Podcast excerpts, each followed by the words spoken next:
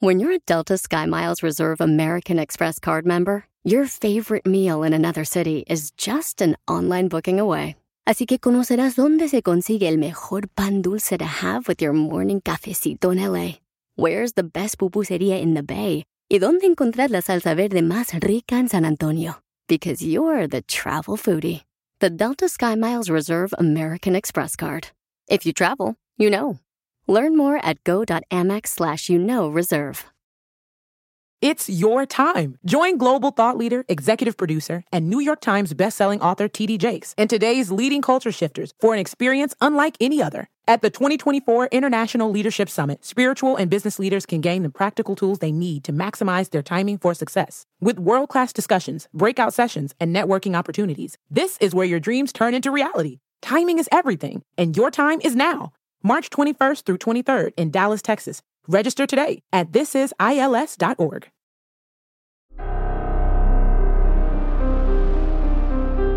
En Código Misterio encontrarás temas relacionados con energías, cuarzos, sanaciones, meditación, ovnis, fantasmas, pirámides, misterios inexplicables, culturas antiguas y continentes desaparecidos. Pero también nos remontaremos al conocimiento de nuestros ancestros para vivir una vida más sencilla pero plena. Bienvenidos.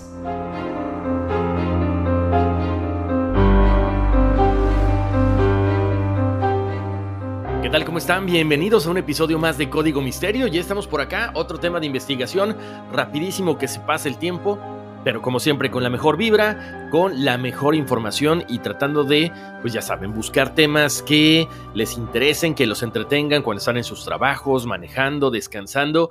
Bienvenidos, les saluda Horacio Antiveros y como siempre, pues latente invitación de que vayan checando las fotografías, las ilustraciones mientras van escuchando el podcast de esta semana y también la invitación para que vayan a checar todos los episodios de Código Misterio que hemos grabado durante tanto tiempo. Ya este es el episodio número 59. Imagínense qué rápido pasa el tiempo. Por supuesto, los invito a que si tienen alguna eh, sugerencia, alguna duda, me pueden escribir a contacto arroba códigomisterio.com. Por ahí me estaban pidiendo numerologías. La verdad que las numerologías ya no las estoy dando. Pero si tienen alguna otra duda, por supuesto, ahí está el correo electrónico a su disposición, las redes sociales, Código Misterio en Facebook, en Instagram.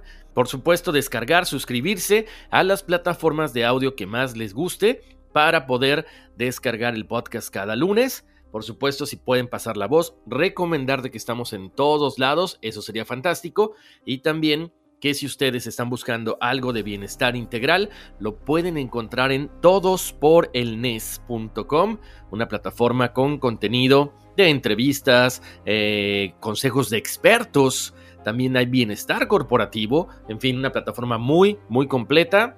Y además por ahí viene un reto de 21 días de meditación para las personas que de repente no saben cómo empezar a meditar. Chequenla, es algo bien sencillito, está en todosporelnes.com, en podcast por supuesto, y también está en el canal de YouTube. Oigan, les cuento, esta semana estaba viendo una película. Entonces de repente esa película me llevó a buscar algunas cosas en el internet y dije, bueno, ¿qué hay detrás de todo esto?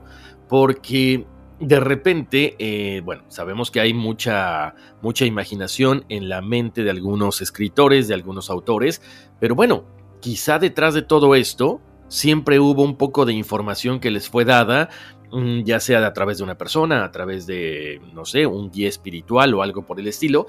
Entonces, al ver la película del rey Arturo, estaba revisando, bueno, si había existido Camelot o no, este reino, y resulta ser que aparentemente sí existió. Entonces de ahí me llevó, ya saben, a buscar otras cosas, eh, otras ciudades aparentemente míticas. Y de ahí, bueno, una cosa lleva a otra, ¿no? Entonces pensé, bueno, podría suceder lo mismo que con Lemuria, que con Mu, con la Atlántida, con Agartha y todos estos continentes perdidos, ¿no? De hecho, hay dos episodios que ya hicimos, que están ahí dentro de los episodios anteriores, que está eh, eh, la ciudad perdida del Dorado, la ciudad de Shambhala. Así que hoy vamos a platicar acerca de estos lugares aparentemente míticos, pero que se conoce poco. De hecho, siguen siendo por ahí todo un misterio la ubicación. Encontré algunas ciudades que yo la verdad no conocía, no tenía ni la más eh, remota idea acerca de estas historias, así que bueno, vamos a arrancar el eh, episodio de esta semana platicando acerca de las ciudades y continentes perdidos. Y vamos a arrancar con la ciudad de los Césares. Esta ciudad es también conocida como la ciudad errante. Es una ciudad mítica perdida en Sudamérica que se supone que se encuentra en algún lugar de la Patagonia entre Chile y Argentina. Algo que me llama mucho la atención es que muchas de estas ciudades o estos continentes también, bueno, eh, supuestamente están en América. Entonces, interesante entender que en esa época, hace muchos, muchos años, pues había un avance tecnológico muy grande en estas tierras, ¿no? Esta ciudad de los Césares era, como les comentaba ahorita, como la Atlántida, como Lemuria, como Mu, una ciudad que muchos exploradores y que muchos aventureros buscaban. A pesar de que esta aparentemente solo existe en leyendas, muchas personas se propusieron buscar esta tierra perdida durante la colonización de Sudamérica, porque la gente nativa de esa región les hablaban de estas ciudades, por lo tanto validaban un poco, bueno, la existencia de todos estos lugares, ¿no?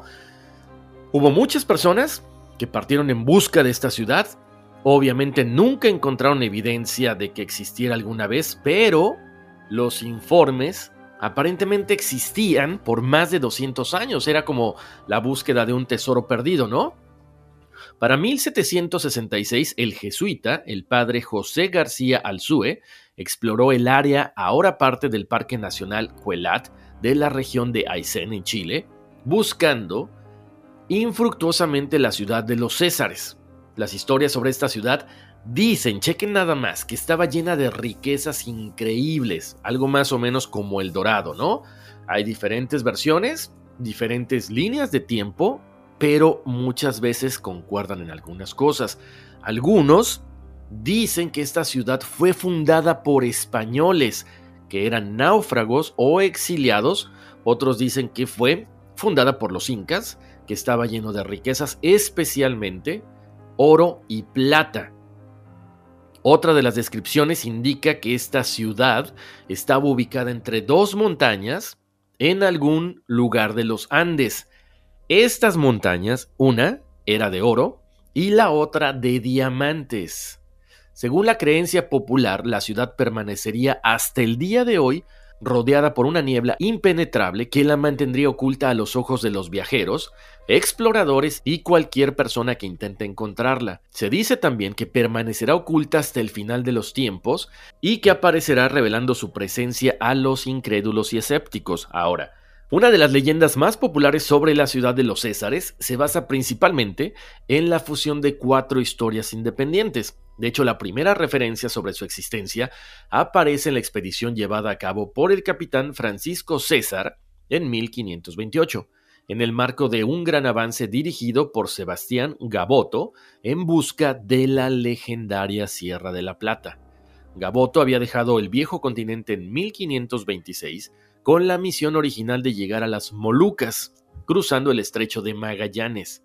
Sin embargo, durante su escala en Brasil, la expedición escuchó las primeras versiones de una tierra rica en el interior de América del Sur que se podía acceder a través de un gran estuario ubicado más al sur. En Santa Catarina, Gaboto se puso en contacto con Melchor Rodríguez y Enrique Montes, naufragado de la expedición de Juan Díaz de Solís a Río de la Plata en 1516. Ellos confirmaron los rumores y le mostraron a Gaboto una cantidad impresionante de metales preciosos. Ramírez y Montes hablaron de la saga de Alejo García, otro náufrago de la expedición de Solís que supuestamente se había aventurado en las profundidades del continente a las tierras del Rey Blanco o, como se le conoció posteriormente, del Imperio Inca, donde se encontraba esta supuesta Sierra de la Plata o Cerro Rico de Potosí, que este fue localizado.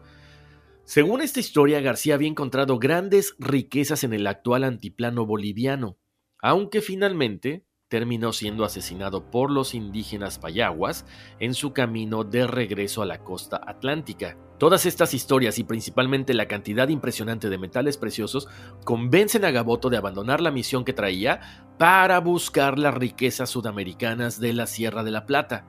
Cuando Gaboto ingresa al Río de la Plata, la expedición se puso en contacto con un hombre llamado Francisco del Puerto, el único superviviente de la tripulación que había puesto un pie en tierra firme con Solís en 1516. Del Puerto, que había establecido un vínculo con los lugareños, confirmó los rumores sobre Sierra de la Plata y se une a la expedición del español como guía e intérprete. Aguas más arriba, en el cruce del Paraná de los ríos Carcaraña, Gaboto decide erigir el fuerte de Santi Spiritu, convirtiéndose en el primer asentamiento europeo en la cuenca del Río de la Plata, que serviría de base para la conquista de la región. Ahora, aquí hubo un problema. Esta expedición de Sebastián Gaboto a la Sierra de la Plata sufre un primer revés cuando, a la altura del río Paraguay, la fuerza de la corriente impide que la expedición continuara su viaje. Finalmente, se decide enviar un grupo más pequeño bajo el mando de Miguel de Rifos, que fue emboscado por los indígenas a la altura del río Pilcomayo. Gaboto se enfrentó a muchos problemas, tuvo que regresar a esta base que había creado a Sancti Espíritu para reorganizar a toda su gente, para así preparar otro contingente para regresar al río Paraná, y en ese momento el capitán Francisco César solicitó y obtuvo autorización para realizar su propia exploración. Junto a pocos hombres, viajó desde esta base, Sancti Spiritu, hacia el oeste, en la aventura que se conocería como la búsqueda de la leyenda de la ciudad de los Césares. Finalmente, al poco tiempo, los nativos de la región terminan por destruir Sancti Espíritu y obligan a Gaboto a regresar a Europa. Con todo esto que estaba sucediendo, se dieron a conocer más leyendas que hablaban de innumerables riquezas en las tierras del sur. Por lo tanto, esta expedición de Gaboto sirvió principalmente para consolidar la leyenda de la Sierra de la Plata en Europa. Así también, por supuesto, para consolidar la historia de la ciudad llena de riquezas que se llamaba la ciudad de los Césares. Se dice que durante tres meses recorrieron alrededor de 1700 kilómetros y comentaron que habían encontrado maravillas. O sea, los soldados, el capitán y toda la gente dijeron que había enormes cantidades de oro, enormes cantidades de plata, piedras preciosas en una zona que estaba poblada por estos animales llamados llamas o sea, estaban muy cerca a la parte de Perú. Los historiadores no se han puesto de acuerdo sobre qué región exactamente exploraron estos españoles. Algunos dicen que fue muy cerca del lago Nahuel Huapi, en la zona de Bariloche.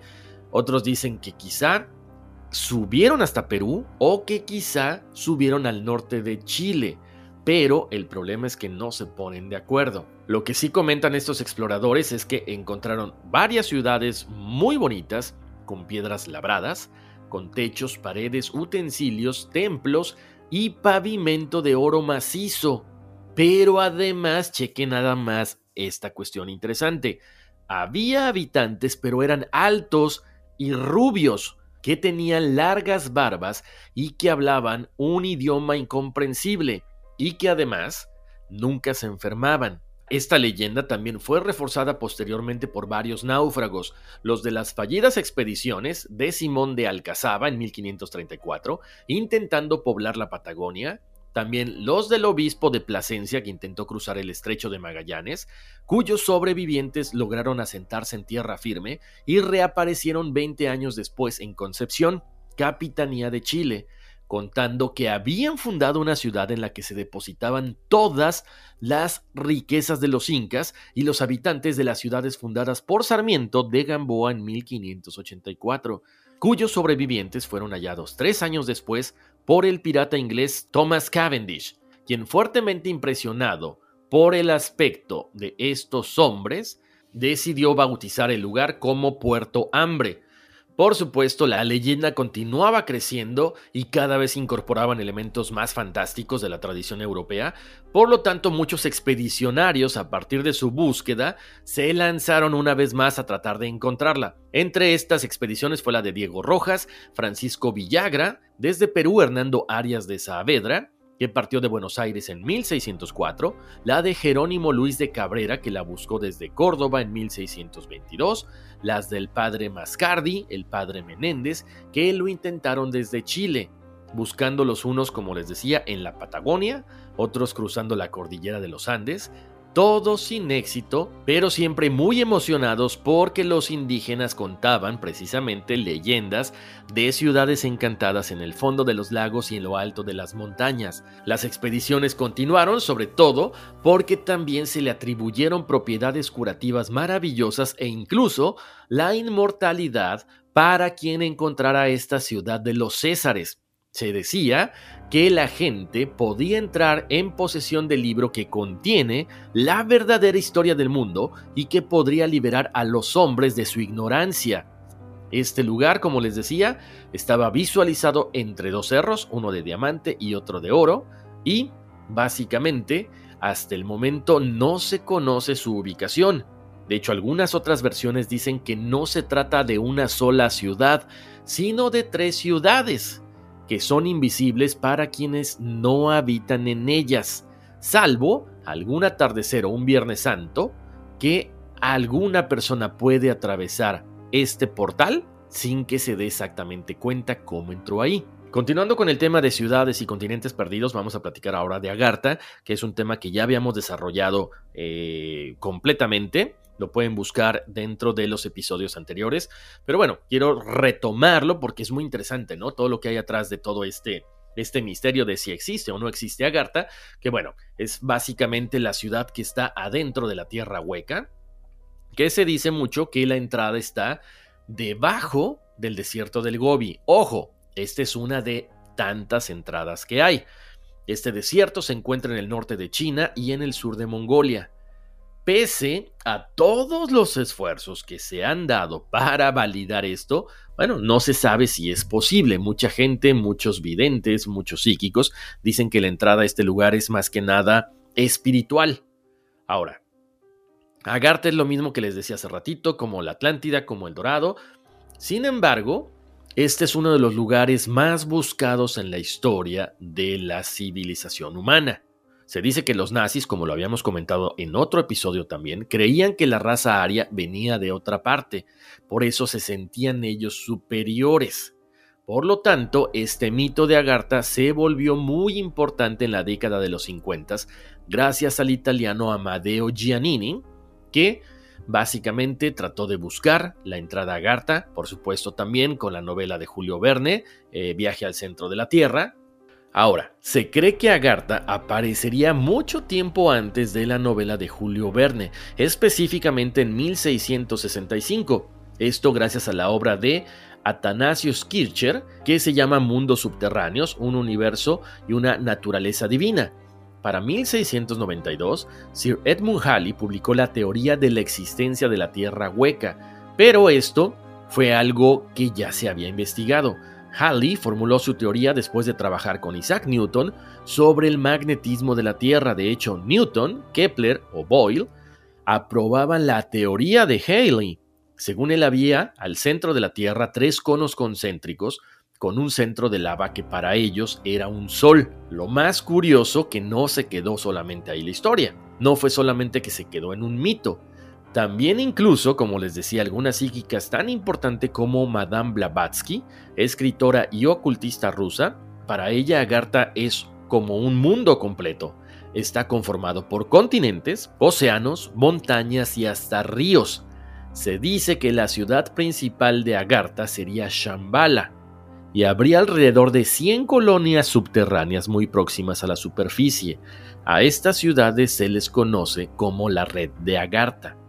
Los nativos de la red de Agartha tienen una vida muy espiritual basada en las enseñanzas de Melquisedec que aparece en el libro del Génesis como el rey de Salem, quien bendijo a Abraham.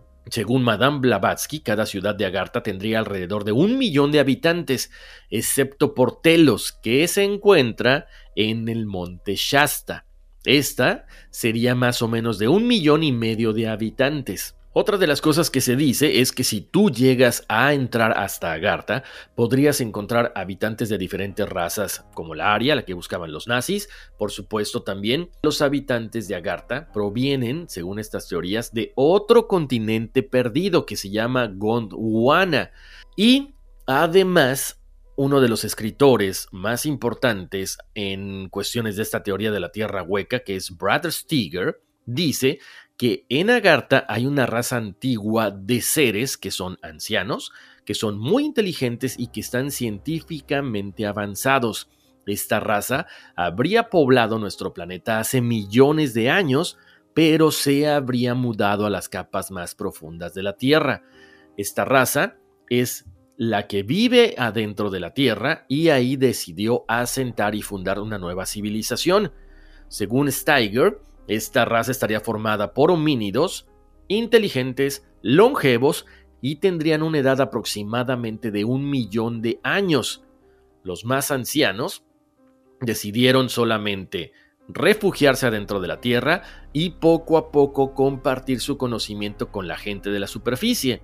Se dice también que los habitantes de Agartha pueden vivir entre 400 y 800 años, miden aproximadamente 4 metros de altura y además de que se comunican con telepatía, tienen una tecnología muy desarrollada. ¿Cómo puede acceder la gente a este mítico lugar? Bueno, les decía hace ratito que aparentemente hay varias entradas, aparte de la del desierto del Gobi, otros dicen que por el monte Shambhala, también dicen que en la cordillera entre Argentina y Chile hay otra entrada y por supuesto eh, en las piernas de la Esfinge en Egipto y también en la cueva de los tallos en Ecuador. O sea, imagínense nada más cuántas entradas hay a Agartha. Ahora nos toca hacer una breve pausa y regresando seguiremos platicando acerca de las ciudades y continentes perdidos. It's your time. Join global thought leader, executive producer, and New York Times bestselling author TD Jakes and today's leading culture shifters for an experience unlike any other. At the 2024 International Leadership Summit, spiritual and business leaders can gain the practical tools they need to maximize their timing for success. With world class discussions, breakout sessions, and networking opportunities, this is where your dreams turn into reality.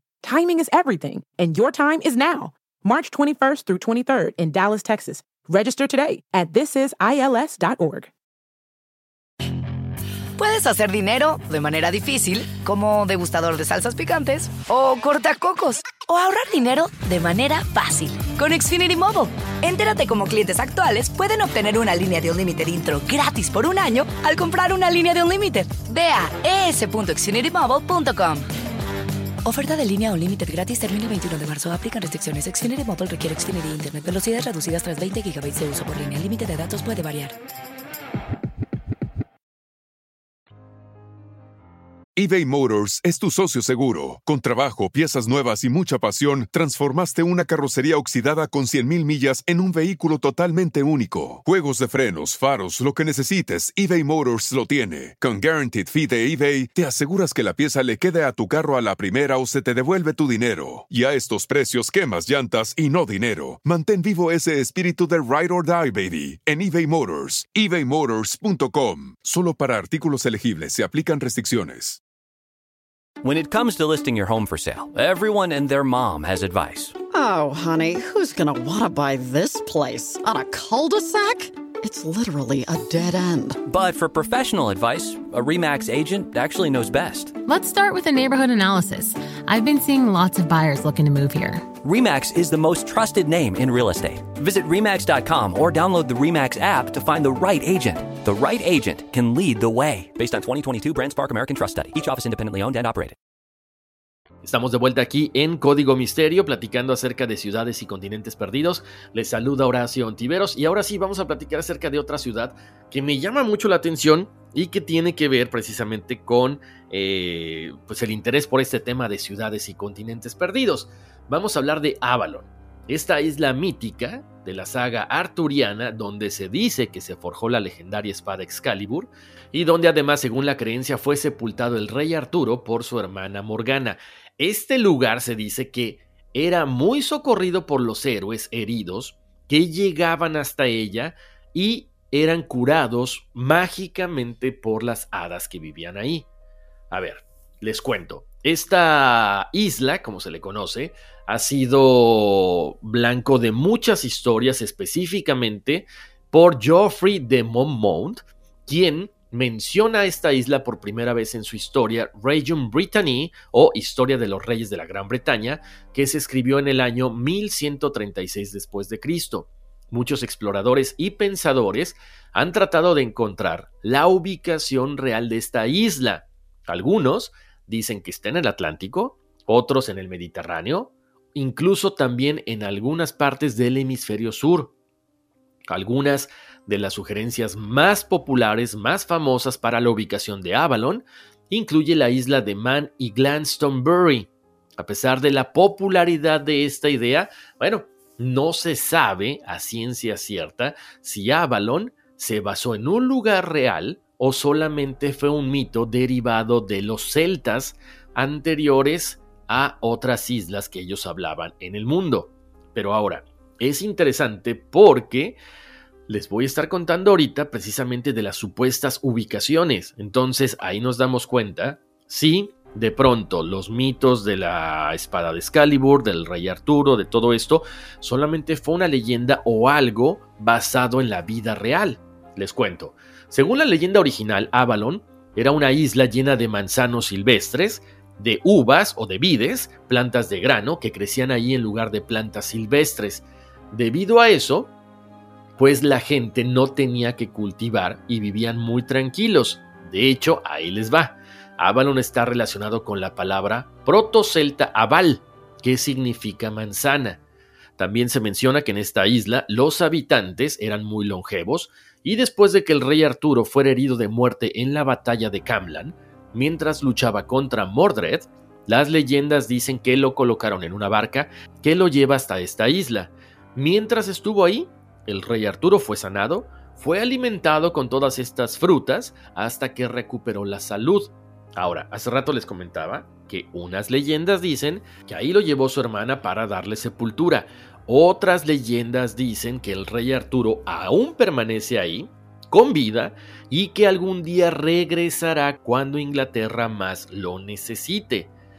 Avalon era el depósito de la sabiduría druida antigua salvaguardada por una casta de sacerdotisas. Ahorita les comentaba que una de las opciones más populares para la ubicación de Avalon es la ciudad de Glastonbury. Aunque hoy no es una isla, si Glastonbury solía ser un terreno elevado rodeado de pantanos, lo que lo convertiría pues básicamente en una isla. Originalmente un paseo marítimo a través del pantano era la única entrada a Glastonbury, hasta 1539 fue el sitio de la abadía de Glastonbury. La abadía era un lugar muy famoso de peregrinación asociado con el cristianismo, así como con las leyendas del rey Arturo. Esta abadía fue fundada por José de Arimatea y visitada por Jesús. Glastonbury se asoció con las leyendas artúricas en 1190 después de Cristo cuando los monjes afirmaron que habían encontrado la tumba del rey Arturo y su esposa, así como una cruz tallada que identificaba la tumba como tal. Con este descubrimiento lo que pasó es que muchos peregrinos acudían a ver la tumba del rey Arturo y fue un lugar muy famoso en sus tiempos. Ahora, esta historia está muy relacionada con los celtas porque ellos creían que las manzanas tenían propiedades curativas mágicas y además la propiedad de rejuvenecimiento. Además, la naturaleza de Avalon podría reflejar la antigua visión precristiana británica e irlandesa del más allá. Los irlandeses y los británicos creían que estas islas podrían ser portales al otro mundo donde las almas de los muertos moraban en eterna juventud y felicidad por siempre. Otra de las ciudades que también encontramos muy ligada precisamente a Avalon es Lyonés, que también forma parte de todas estas sagas del rey Arturo. La diferencia con Avalon es que en sus tierras se encontraba la mítica ciudad de Camelot. Esta isla supuestamente se localizaba en el punto del actual Canal de la Mancha entre Inglaterra y Francia. En Lyonés todo era perfecto, había un clima muy bueno para la abundancia de cosechas, se creía que los hombres de este lugar eran fuertes y las mujeres hermosas. De hecho, era la tierra del héroe Tristán, de la leyenda Tristán e Isolda. También se conoce este lugar porque la mayoría de sus habitantes practicaban la magia, la magia blanca. Ahora, fíjense lo curioso de esto. Era un lugar donde la gente era fuerte, donde se practicaba la magia y misteriosamente se comenta que esta isla desapareció en el fondo del mar en el mismo momento en que muere el rey Arturo. Tan, tan, tan. Interesante, ¿no? Bueno, ok, ya continuando con otra ciudad u otro lugar u otro continente, vamos a platicar acerca de Hiperbórea. Este lugar, como lo hemos mencionado en otros episodios de Código Misterio, está en la región ártica, antes de la segunda glaciación universal, y eso tiene más de 60.000 años aproximadamente.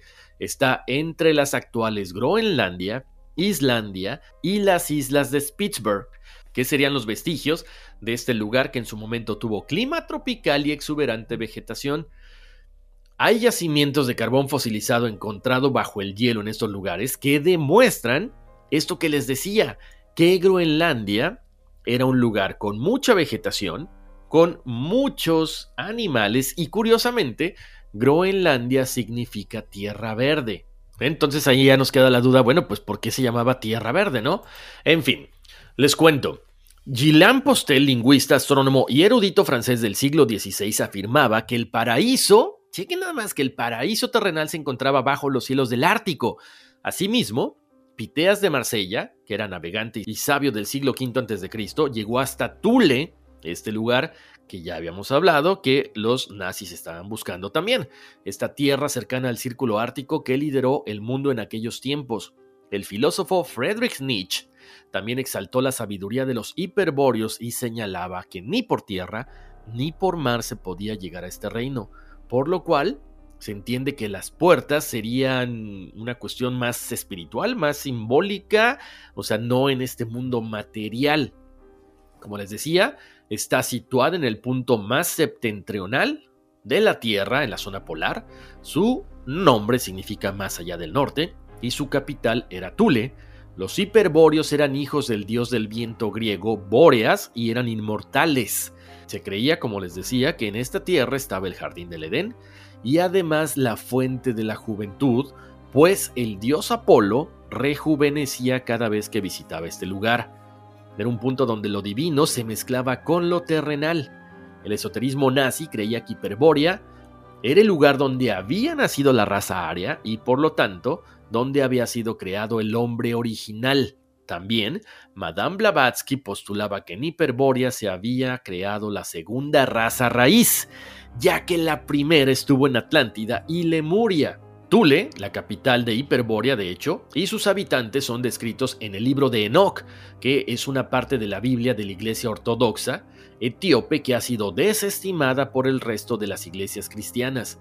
Este libro es el único manuscrito antediluviano conocido y nos relata cosas como una enorme isla de hielo rodeada de altas montañas transparentes como el diamante.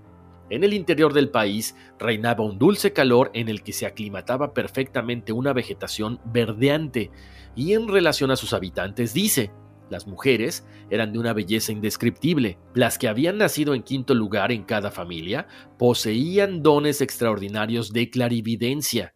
Su carne era blanca como la nieve y roja como la flor de la rosa. Sus cabellos eran blancos como la lana y sus ojos eran hermosos. En Tule, la capital de Hiperbórea, vivían los sabios y los doce miembros de la Suprema Iniciación. Y chequen, en el noroeste de Rusia se descubrieron las ruinas de un antiguo observatorio y misteriosas pinturas rupestres. Muchos investigadores las consideran restos de la antigua civilización de Hiperbórea.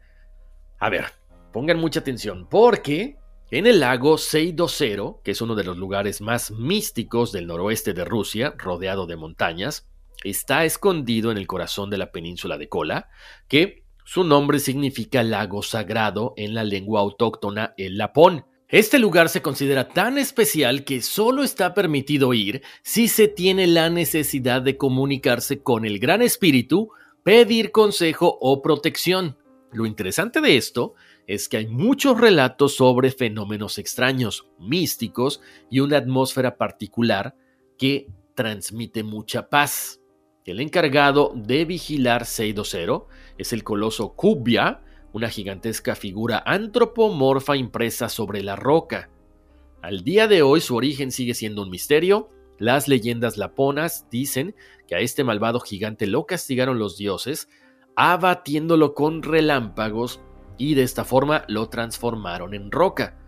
Muchos investigadores especializados en mística estiman que justo ahí se han conservado las huellas de Hiperbórea, esta civilización que a tanta gente atrae.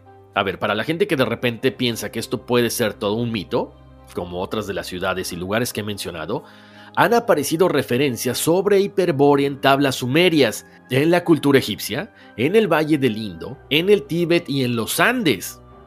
Estos mitos cuentan cómo esta civilización fue creada por dioses venidos de las estrellas llamados arillas. Como les decía, por eso los eh, alemanes decían que ellos eran los arios, eran esta raza venida de otra galaxia y eran superiores. Estos dioses se dice que cohabitaron con humanas, creando su propio linaje y transfiriendo su ADN o fuego de los dioses hacia estos seres creados posteriormente. También les cuento que en la mitología griega, Prometeo fue un titán amigo de los mortales que roba el fuego de los dioses y se los entrega a los humanos, siendo castigado por eso. O sea, vamos uniendo la parte de las leyendas con la parte aparentemente real de todo esto. ¿Qué pasa posteriormente? Al cambiar el eje de rotación de la Tierra, comienza la glaciación. El hielo cubre el continente, lo vuelve inhóspito, y se cuenta que los dioses partieron de nuevo hacia las estrellas, dejando en la Tierra un objeto sagrado que es el Grial, que tenía la virtud de mantener el vínculo con su mundo. Cuando estos dioses regresaron a la Tierra ya había cambiado mucho, por lo que decidieron adentrarse en las cavernas huecas de la Tierra, donde fundaron el reino de Agartha. Mientras tanto, con el paso de los siglos, sus sucesores fueron emigrando hacia Escandinavia en busca de tierras más habitables, de hecho, se dice que algunos arios llegaron hasta el desierto del Gobi, o sea que básicamente estarían creando diferentes ciudades, pero todas conectadas por túneles que están dentro de la Tierra. Ahora, las antiguas leyendas griegas dicen que los hiperbóreos eran un pueblo que poseía conocimientos secretos y que estaban muy cercanos a los dioses y que además eran visitados por el mismo Apolo, identificado con Helios, el dios del sol. Los seguidores de esta teoría buscan confirmaciones en cuestiones lingüísticas porque, como les mencionaba hace ratito, la península se llama Kola, con K, y tiene una similitud sonora con el dios eslavo del sol, Koliada. Hiperbórea, traducido del griego antiguo, significa más allá del viento del norte. Esto lo cuenta Valentina Sharipova, presidenta del Consejo Administrativo de Hiperbórea, una organización sin ánimo de lucro de la región de Morsmank. Turistas e investigadores de fenómenos paranormales encuentran en esta área de Seido Cero rocas con insólitas formas que parecen ruinas de construcciones antiguas. Aquí me queda la duda. ¿Por qué no se ha dado a conocer más acerca de este mítico lugar? Pero bueno, seguiremos investigando y ya les contaré qué más hay de todo esto. Les comento, hace poco se descubrieron restos de un observatorio, piedras con ranuras practicadas en su superficie que se alinean exactamente con la estrella polar y además hay muchos signos antiguos y runas. Esto lo comenta esta mujer, Valentina Sharipova, y además hay algo muy curioso. A principios del siglo pasado, el científico Alexander Barchenko encontró en la región una entrada secreta a unas cuevas subterráneas. Los datos de su expedición se clasificaron misteriosamente como confidenciales, nadie volvió a entrar a la cueva y, misteriosamente, el científico fue fusilado. Así que, hasta el día de hoy, no se conoce más acerca de este lugar. Finalmente, Vamos a hablar de las siete ciudades de Cíbola. Esta historia proviene de principios del siglo XVI, específicamente en 1508, año en que se publica en España el libro de caballerías de Amadis de Guala, que narra la invasión musulmana a la península ibérica. y siete obispos huyen de España con un tesoro fabuloso y lo llevaron a las tierras al otro lado del mar. Ahí fundaron siete ciudades de casas de oro, las siete ciudades de Cíbola, llenas de oro, de plata, de grandes riquezas, y lo mismo, esto se convirtió en un mito muy parecido al dorado, que se difundió de boca en boca, y las personas trataron de encontrarlo a cualquier precio. Para 1536 llegaron a México los cuatro sobrevivientes de la expedición de Pánfilo de Narváez a la Florida, Álvar Núñez Cabeza de Vaca, y se encontraron con el virrey Mendoza y le dijeron que habían oído a muchos indios hablar de ciudades grandes y ricas, pero que nunca las llegaron a ver. Aún con todas las dudas de los sobrevivientes, el virrey quedó impresionado y organizó una pequeña expedición de varios religiosos franciscanos y un grupo de indios cristianos mexicanos. De esta forma fueron a buscar las siete ciudades de Cíbola. Partieron de Culiacán en 1539 y marcharon hacia el norte en busca de este lugar.